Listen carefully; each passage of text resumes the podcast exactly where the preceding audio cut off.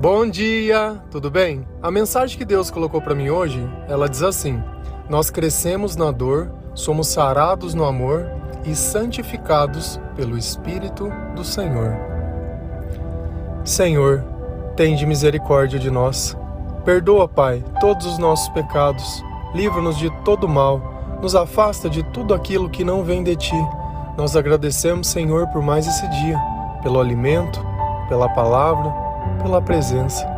Aceita, Senhor, essa nossa oração, esse nosso louvor, pois nós te amamos, bendizemos, adoramos. Somente tu é o nosso Deus e em ti confiamos. Sem Deus, a vida é dor. Não existe outra definição. É impossível sobreviver é impossível passar por mais um dia. E como eu posso falar isso com tanta certeza? Se a vida não fosse assim, nós não teríamos a necessidade de, de vez em quando ou diariamente, ficar inventando uma forma de não senti-la. Ah, é? E como a gente faz isso? Através das drogas, através da bebida, através da comida e através de tudo aquilo que nós fazemos compulsivamente. É apenas um grito desesperado para que nós possamos, por alguns minutos, horas, não sentir. Por quê? Porque diferente de Deus, aquilo que o mundo nos proporciona sentir, ele não é bom.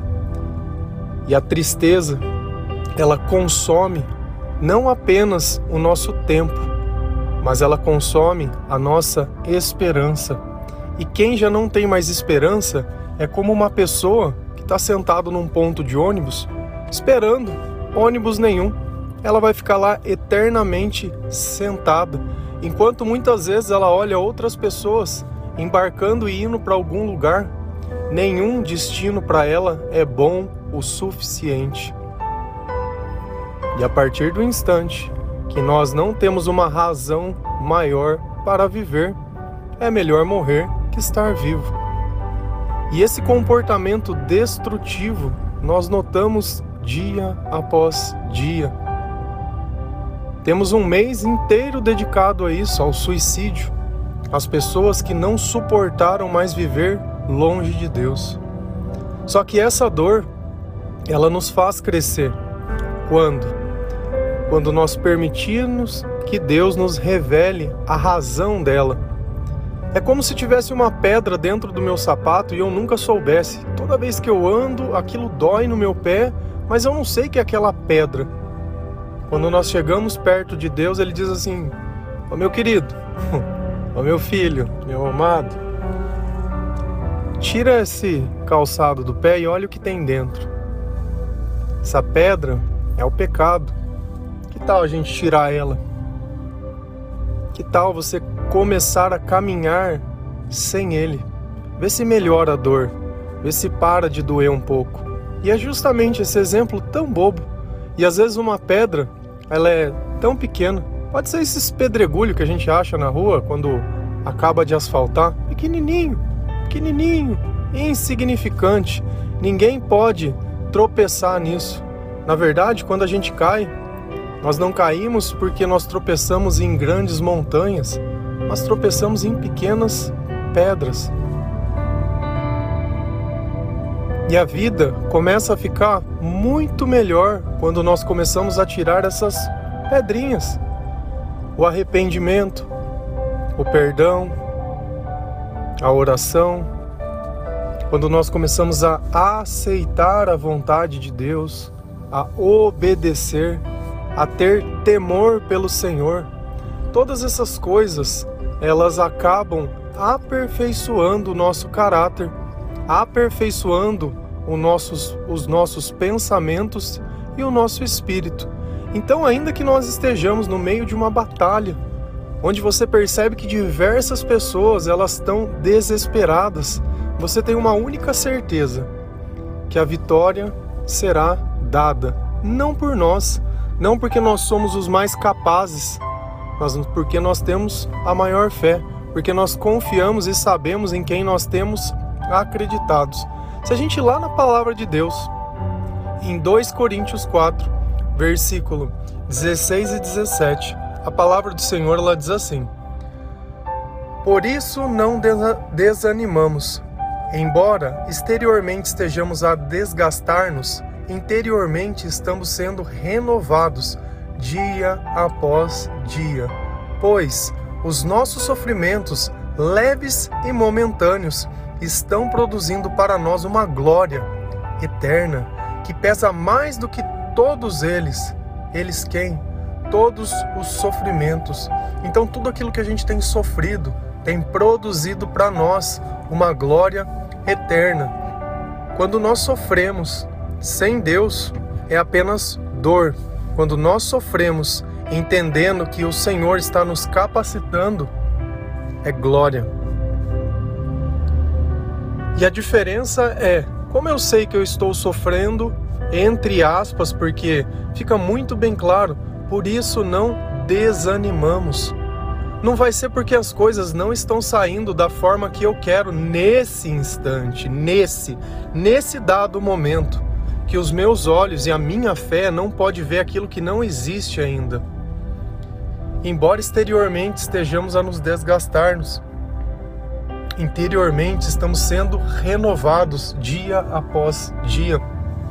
Então, apesar do nosso corpo estar cansado de mais um dia, dentro de nós é sempre aquele espírito do guerreiro que ele sabe que ele não pode desistir, ele sabe que não existe um plano B, ele sabe que as coisas só vão acabar quando elas se resolverem e não no momento que ela gostaria. Então, dia após dia, o nosso espírito ele é renovado. A nossa fé, ela aumenta a cada oração, a cada dia que eu dedico ao Senhor, a cada louvor, a cada página da palavra de Deus que eu leio e a cada instante que eu converso com Jesus no mais íntimo do meu ser, seja nas palavras tolas, não é necessário que toda vez nós façamos uma oração do tamanho do mundo. Porque muitas vezes, quando nós tratamos Deus com intimidade, às vezes a gente acaba falando coisas que são simples. Não é preciso todas as vezes fazer as maiores orações. Não. Se a gente olha a oração do publicano com o fariseu, é apenas uma admissão de culpa mais nada. Não tem grandes palavras, não tem exemplos, não tem nada. Apenas uma pessoa a se admitindo pecadora.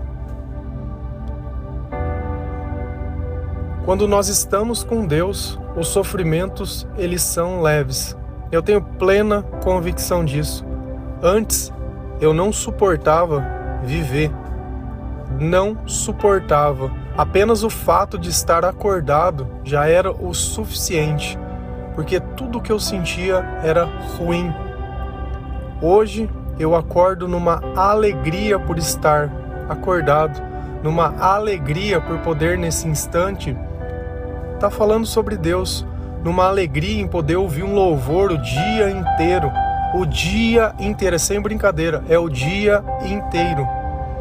O louvor só não está ligado perto de mim quando eu estou dormindo. De resto, fico o dia inteiro, sem brincadeira, o dia inteiro. Tem momentos que eu estou assim já enjoado, vamos dizer, de algumas músicas, de tanto que eu escuto. Mas é melhor a gente estar tá enjoado de uma mensagem que ela fala sobre amor esperança do que eu estar tá enjoado de ouvir músicas ou coisas que simplesmente mostram o pior do que nós podemos viver nesse mundo. Então, nós crescemos na dor quando? Quando nós somos sarados pelo amor de Deus. Então nós comparamos aquela vida sem Deus com a vida com Deus. E aí a gente nota que ele vem curando tudo aquilo. E a gente percebe que aquela dor não era porque o Senhor escolheu que nós sofrêssemos, mas porque nós colocamos uma pessoa no lugar de Deus. Deus disse: Olha, amai a mim acima de todas as coisas. Esse é o mandamento mais importante. Ah, não, mas eu amo mais o meu marido. Não, mas eu amo mais o meu trabalho, eu amo mais o meu filho. Tudo bem. Você pode fazer isso? Pode. Não reclama da dor. A dor é uma opção tua. Quer não sentir dor? Ama eu acima de todas as coisas e o próximo como a ti mesmo. Quem é o próximo? É quem está perto, teu marido está perto, teu filho está perto, tua mãe, teu pai, as pessoas do teu trabalho, seja lá quem for. Esses são os próximos que nós devemos amar. Só que toda vez que você quer dar mais importância para uma coisa que é perene, que você quer amar mais uma coisa que Deus criou, amar mais a criatura que o Criador, não vai dar certo. Vai doer. Vai doer, você vai se decepcionar. Se essa pessoa adoecer e o chamado dela terminar, você vai sofrer. Diferente de quando eu olho e digo: olha, todos estamos aqui, independente se é mesmo sangue ou não, todos estamos aqui por um propósito, por um chamado de amor. Todos nós dependemos do Senhor. Então eu sei que nem todo mundo vai chegar no final. Ah, mas como assim, né? Olha Jesus, o chamado dele acabou com 33 anos. Assassinado. Tragédia, tragédia. E às vezes a gente não percebe. Não importa a forma que nós partimos, que o nosso chamado termina. Mas se ele termina é porque o nosso propósito ele foi cumprido. E isso é o mais importante. Os que vão ficar vão continuar carregando esse chamado. Eu comecei a ler de novo o Novo Testamento, tá? Tô na quinta vez que eu já completei a Bíblia inteira, então acabar essa já vai estar tá na sexta. Não falo isso por vaidade, mas eu tenho a necessidade de dizer para vocês que você não precisa ser um padre, um pastor um religioso para você ter uma vida ligada ao Senhor. Se eu consigo ligar todos os dias um microfone e ficar 20 minutos falando, é justamente porque porque desde 2018 eu venho me capacitando para isso. Fazem mais de 500 dias que todos os dias eu faço exatamente a mesma coisa. E quando eu conto, não é por vaidade, mas eu demonstro para vocês que a obediência ao Senhor, ela vale a pena. A minha vida ela é transformada todas as vezes que eu chego perto do Senhor. Quantos milagres não aconteceram perto de Jesus Cristo? Quantos e quantos milagres e quanto sofrimento não acabou? Se você sente que você sofre, tem um encontro com Ele para você ver. Se tudo isso que eu falo não é a verdade, que tudo isso que eu falo são mais que palavras. Por quê? Porque Jesus ele deixou uma coisa muito bem clara, que ele estava voltando para o Pai, mas ele ia deixar um Espírito, o Espírito Consolador, o Espírito Santo, e é esse Espírito que nos santifica. O que é santificar? O que é tornar santo? É se tornar mais parecido com Deus e menos com nós. Então, os nossos hábitos, os nossos pensamentos e os nossos costumes, eles começam a se modificar. Então, coisas que eu fazia no passado e gostava, hoje eu não gosto mais. Coisas que antes para mim era fundamental para viver, que sem aquilo eu não vivia, eu não faço mais. Porque chega um ponto que a gente acha que pelo simples fato de receber comida, nós iremos aceitar viver na prisão. Ah, não, mas tudo bem, eu não tenho direito à minha liberdade, mas eu tenho pelo menos o que comer. Não, não, não tem problema. Eu tenho uma hora de banho de sol. Quando a gente aprende a viver de migalhas, você nem sabe que existe algo diferente.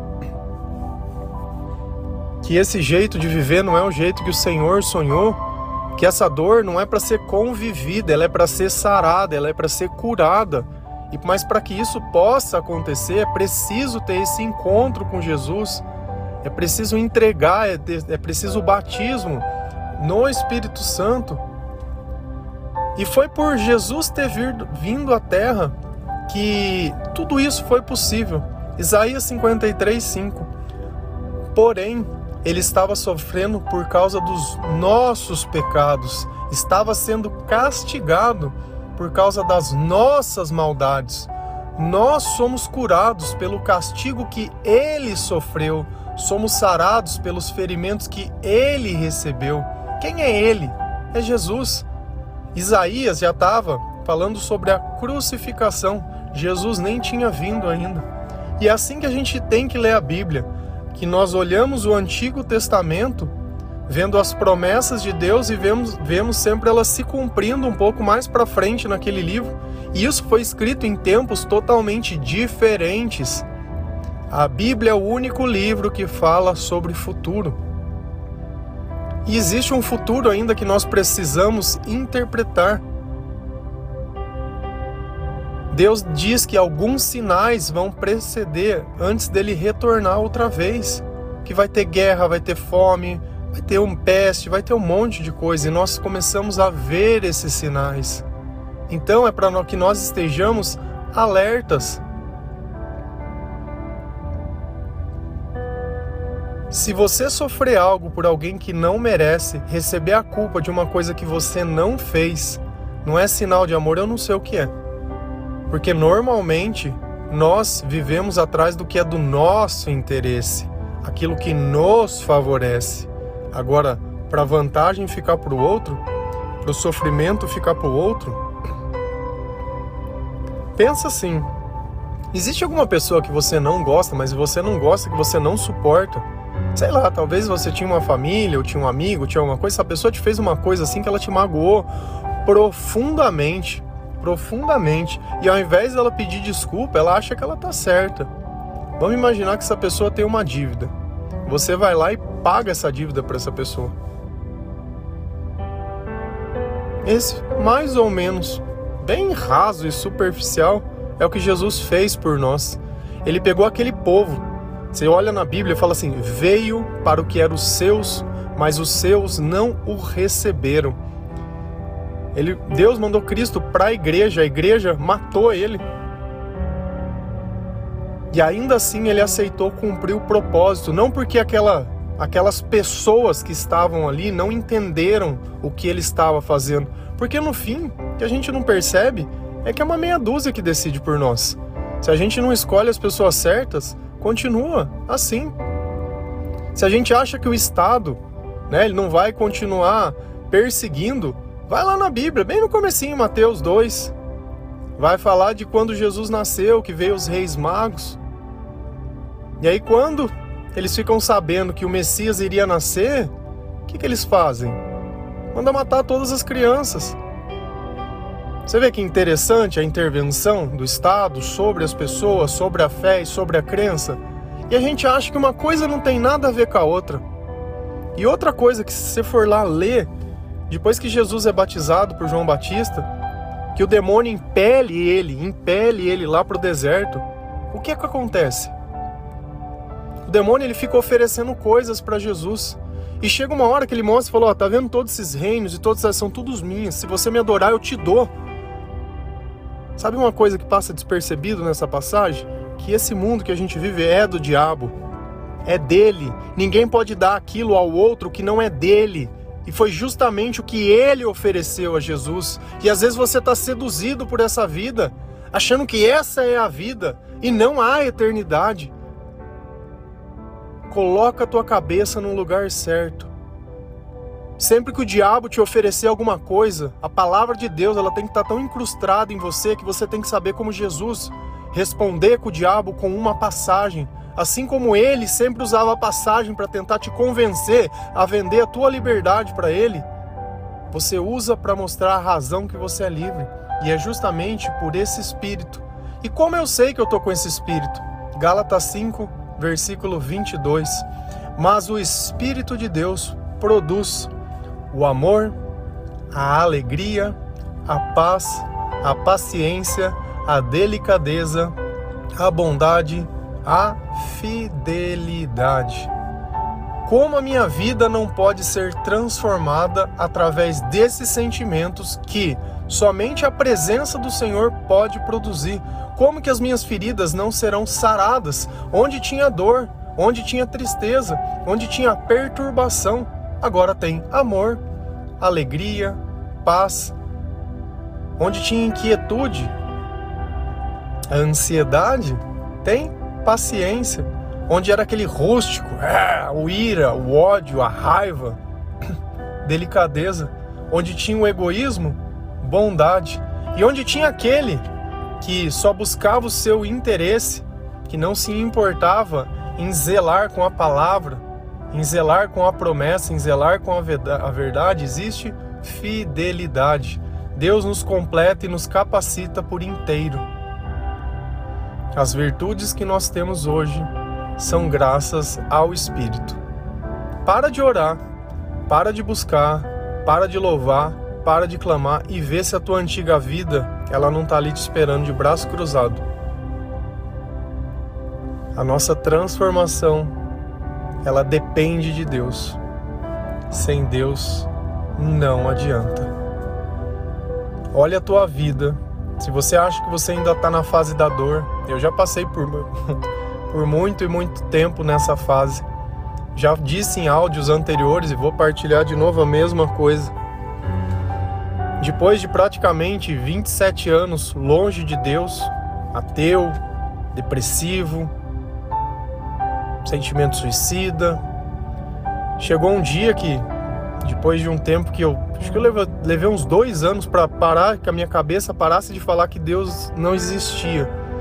E um dia eu olhei no espelho e eu estava sorrindo. E eu nunca tinha visto aquele sorriso. E aí eu saí na rua, encontrei uma pessoa, a pessoa falou assim: "Nossa, você tem um sorriso bonito". Parece que eu nunca tinha prestado atenção.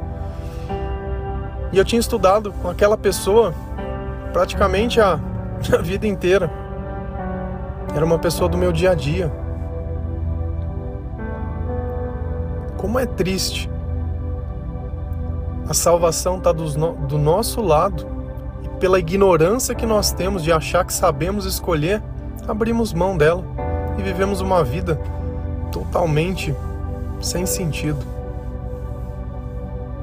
Mas graças a Deus existe um Salvador, a qual, pela graça, pela misericórdia, ele não vai ficar lá apontando os teus defeitos e jogando na tua cara a cada oportunidade. Ele diz: Olha, filho, vamos embora, que eu tenho algo melhor para você. Amém? Que Deus abençoe cada um de vocês, que o Senhor possa tocar o seu coração, que toda dor possa ser curada, que a sua história ela possa passar, para que novas páginas possam ser escritas, que você possa ser santificado pelo Senhor e poder sentir todos os frutos do Espírito. Tira tudo aquilo que te perturba, tira tudo aquilo que não faz de Deus. Lembra sempre de uma coisa: o Senhor te ama. Amém? Feliz a nação cujo Deus é o Senhor. Um bom dia.